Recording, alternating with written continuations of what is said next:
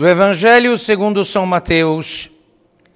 Naquele tempo propôs Jesus ao povo esta parábola: O reino dos céus é semelhante a um homem que semeou boa semente no seu campo.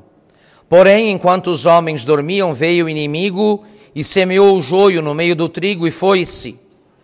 Tendo crescido a erva e dado fruto, apareceu então também o joio.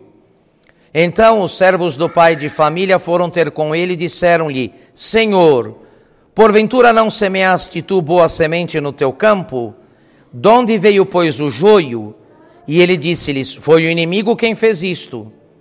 Os servos disseram-lhe então: Queres que vamos arrancá-lo? Ele respondeu-lhes: Não, para se não dar o caso de acontecer que arrancando o joio, arranqueis também o trigo. Deixar crescer uma e outra coisa à ceifa, até a ceifa, que no tempo da ceifa direi aos segadores: Colhei primeiramente o joio e atai em molhos para o queimar, o trigo, porém, recolhei-o no meu celeiro. Em nome do Pai, do Filho e do Espírito Santo. Na parábola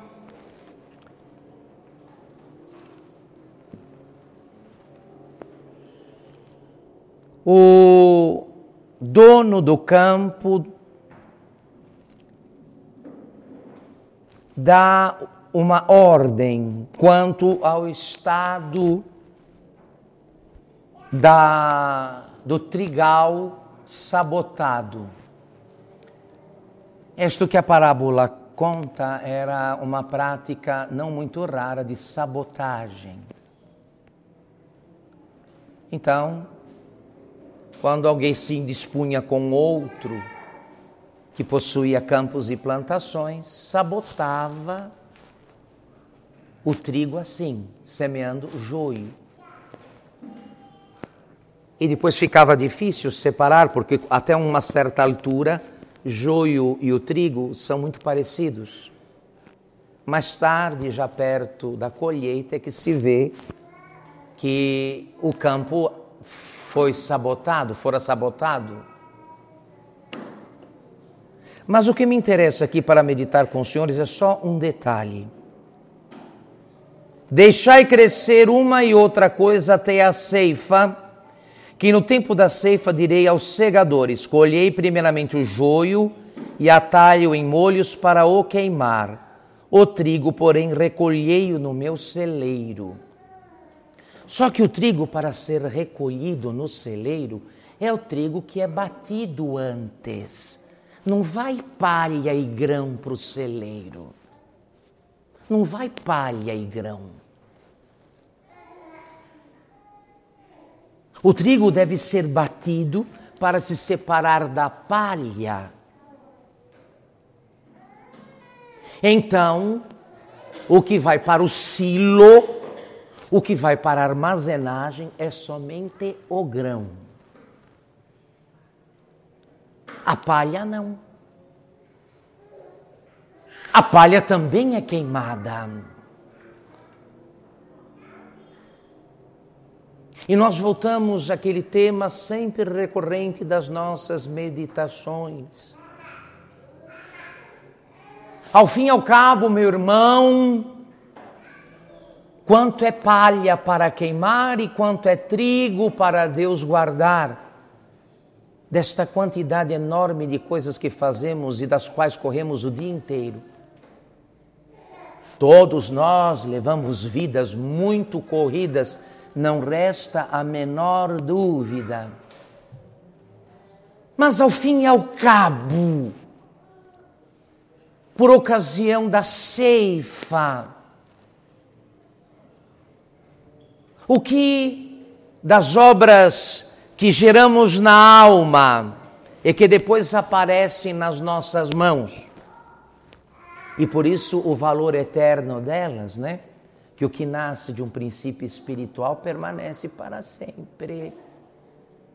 Tudo que aparece depois na nossa boca, nas nossas mãos, foi gerado antes na nossa alma tem um princípio espiritual, então não acaba nunca.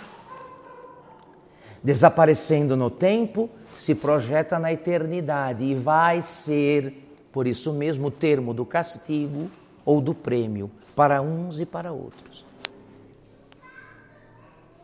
Então, meu caro, se também do trigo só vai para o silo o grão e não a palha.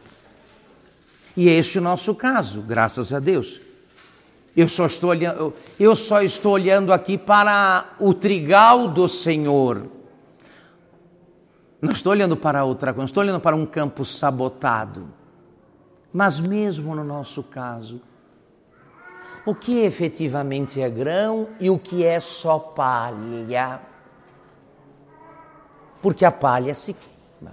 Também a palha do trigo, como o joio, é queimada. Vale tão somente o grão.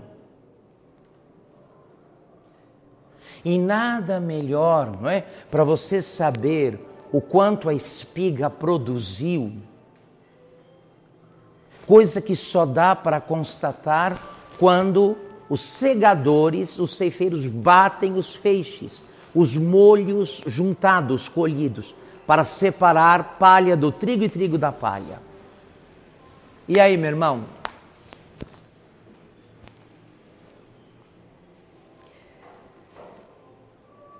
Ficaremos assustados de perceber de que depois de tanta correria, tanta dor de cabeça, tanto esforço, tanto sacrifício, o que serviu mesmo para a vida eterna, o que contou mesmo para a vida eterna, foi um punhado minguado de trigo, porque boa parte era só palha.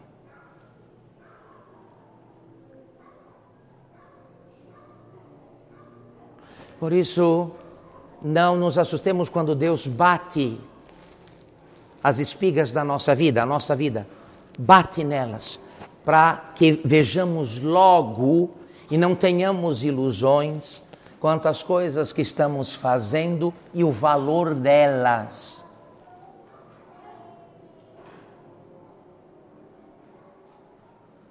Porque o que é útil é o trigo, o grão que depois vira pão, vira farinha e pão.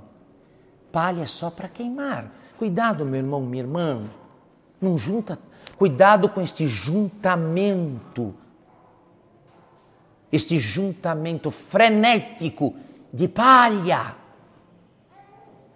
Coisas que servindo muito às tuas vaidades e ambições, pouca ou nenhuma utilidade tem para o que realmente importa. E no nosso caso, os senhores e a senhora sabem muito bem, para nós só uma coisa importa: ganhar o céu e evitar o inferno, evitar o inferno e ganhar o céu. Em nome do Pai, do Filho e do Espírito Santo.